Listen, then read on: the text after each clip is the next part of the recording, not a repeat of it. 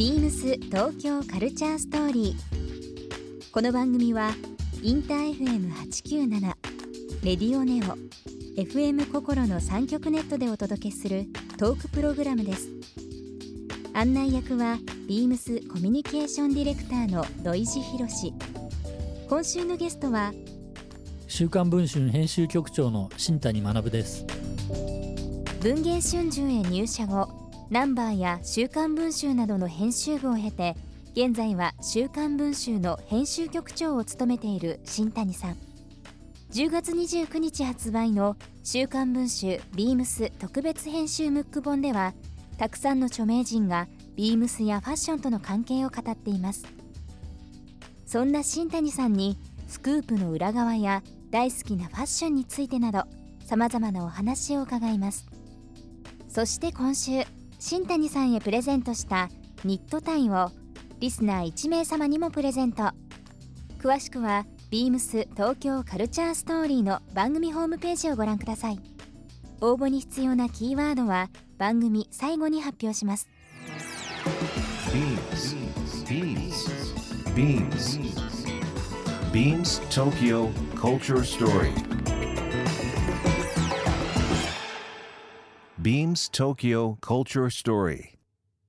This program is brought to you by Beams.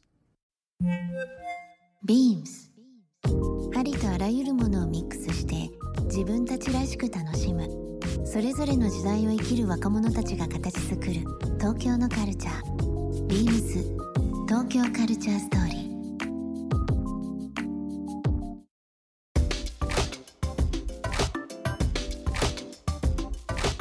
あの毎回思うんですけど、まあ、スクープっていうのはもう週刊誌ですから、はい。毎週毎週、まあ、ものすごくこうリサーチされたりですとか、はい。はい。確信があっての記事を出されるってあると思うんですけどはい。僕勝手ながらですよ、はい。あのーその実はそれだけじゃないっていうふうに勝手に思ってまして、はい。一読者としまして、はいはいやっぱりあの、まあ、今回ミムスとの、えー特別編集ムックの打ち合わせの時にもですねはい。お話しさせていただいたんですが、はい。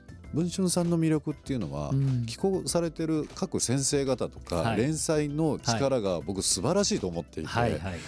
あのやっぱりその文字の力と、はい。単純にそのスキャンダル誌とか、はいスクープ法という言葉だけではないところの強さ、はい。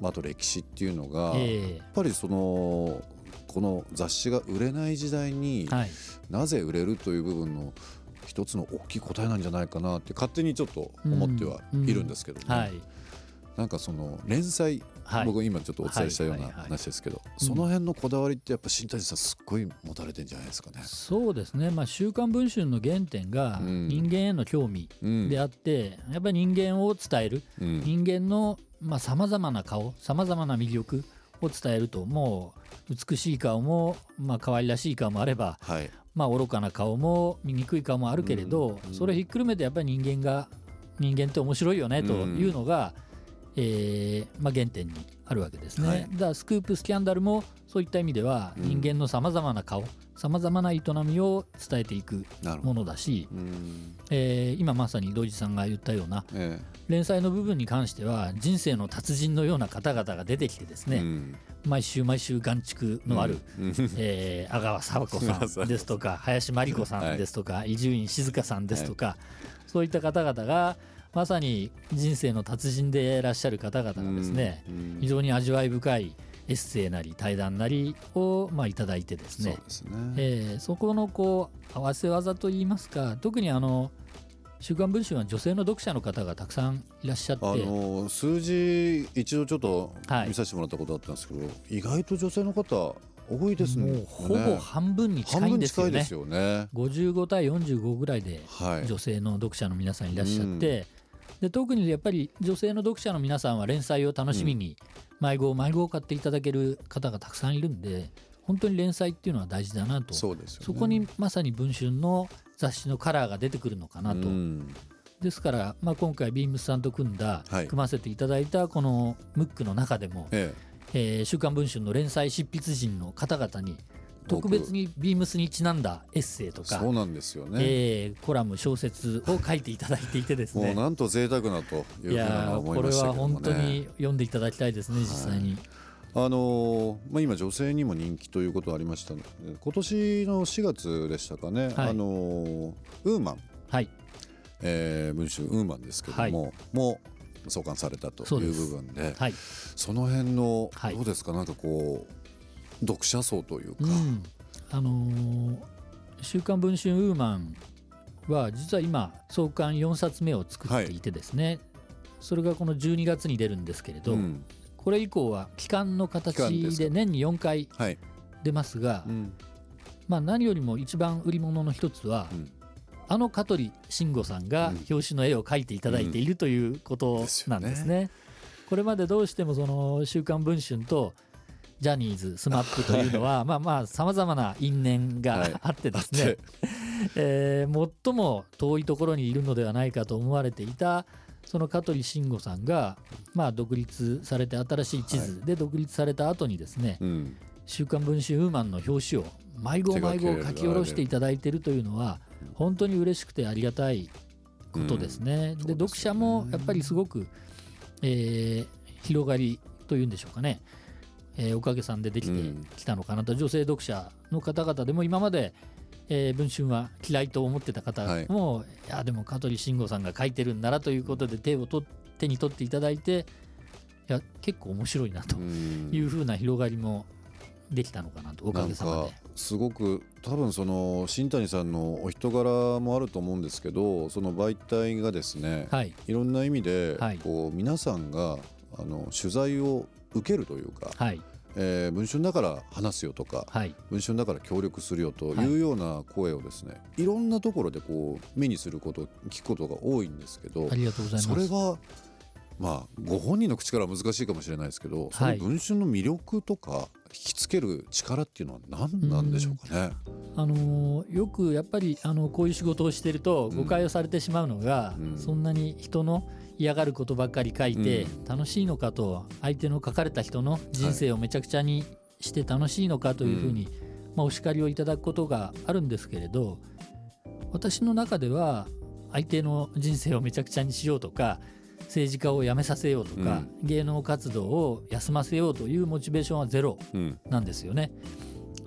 たかが週刊誌ですから、その正義の筆で相手を断罪するみたいなことは おこがましいと。なるほど。そうじゃなくて、あのーいくら立派なことを言ってる方でも、えー一皮むけばうん。全然違う顔もありますよと、うん。特に今はあのー SNS がこれだけ発達はい。しますと、政治家の方も芸能人の方も皆さんが一人一人メディアになるわけで、うん。どんどんどんどんやっぱご自身で発信をしてるわけですよね。うん。ただそれは当然ながらご自分にとって都合のいい発信だけなので、うん。世の中に対して、えー権力を行使できる方とかはい。何がしかの影響力を持っている方についてはまあ表の顔だけではなくてさまざまな顔を伝えていくメディアがあった方がいいんではないかなというのが、うん。まあ、一つありまして。ただ、あのー繰り返しになりますけれど相手をやっつけてやろうとか、はい。懲らしめてやろうみたいなことは考えていなくてですね、うん。そういうことを考えながら雑誌を作り始めると途端に紙面が暗くなる。何を偉そうにというふうに読者の皆さんがやっぱり引いてしまうと思うんですよね。やっぱりその書かれた方をまあ面白がるというと失礼ですけれどうん。さまざ、まな面をベッキーさんの時もねベッキーけしからんじゃなくてあれだけ好感度の高いうん。女性タレントの方が、えー恋をしていると。はい。しかもまあ道ならぬ恋ですよと、えーしかもお相手のバンド名がゲスの極み乙女ですよと。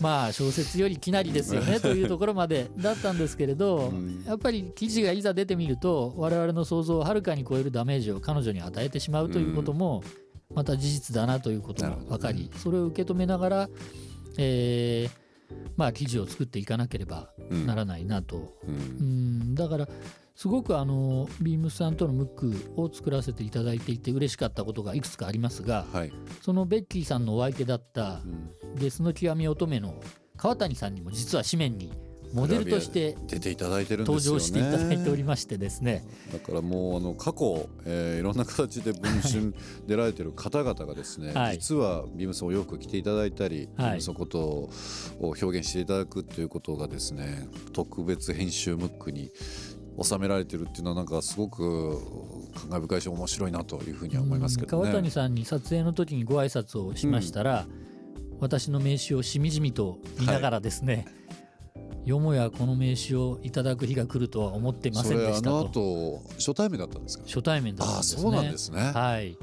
しみじみと感慨深げにおっしゃっていたのでで、まあ、僕のおかげで売れたでしょうと言われたんで、はい、ありがとうございましたとまあ深々と頭を下げましたけれどそうやって出ていただけることは本当にありがたくて、うん、あの敵味方でやってるわけでもなく相手をやっつけようと思ってやってるわけではないので。うん我々の方からあんまりこう出てくださいというのもおこがましくはありますが、はい、でもやっぱりまあスレスレの線をついてる企画だなというのは我々も分かっていますが自覚してますが、悪ふざけするな調子に乗るなというお叱りをいただくかもなと思いつつスレスレのところまで攻めようと、あのやっぱり面白いことからは逃げずに貪欲に面白がろうと、え不謹慎狩りに負けないで面白がろうと、うん、これを理解していただけるのはやっぱりビームスしかないなという。ビームス東京カルチャーストーリー。ゲスト新谷学さんにプレゼントしたニットタイをリスナー1名様にもプレゼント。応募に必要なキーワード「スキャンダル」を記載して番組メールアドレス beams897 アットマークインター FM.jp までご応募ください。詳しくは番組ホームページまで。beams ビームスプレスの安武俊弘です。株式会社文芸春秋から週刊文春が迫るビームスの世界が10月29日に発売します。週刊文春でスクープの主役となった方々のファッショングラビアや書き下ろし小説、ビームスゴルフがウェア契約を結んでいる渋野日向子選手の独占インタビューやサイン入りグッズプレゼントなど刺激的な企画が盛りだくさん。ぜひお買い求めください。ビームス東京カルチャーストーリー。Beams Tokyo Culture Story This program was brought to you by Beams.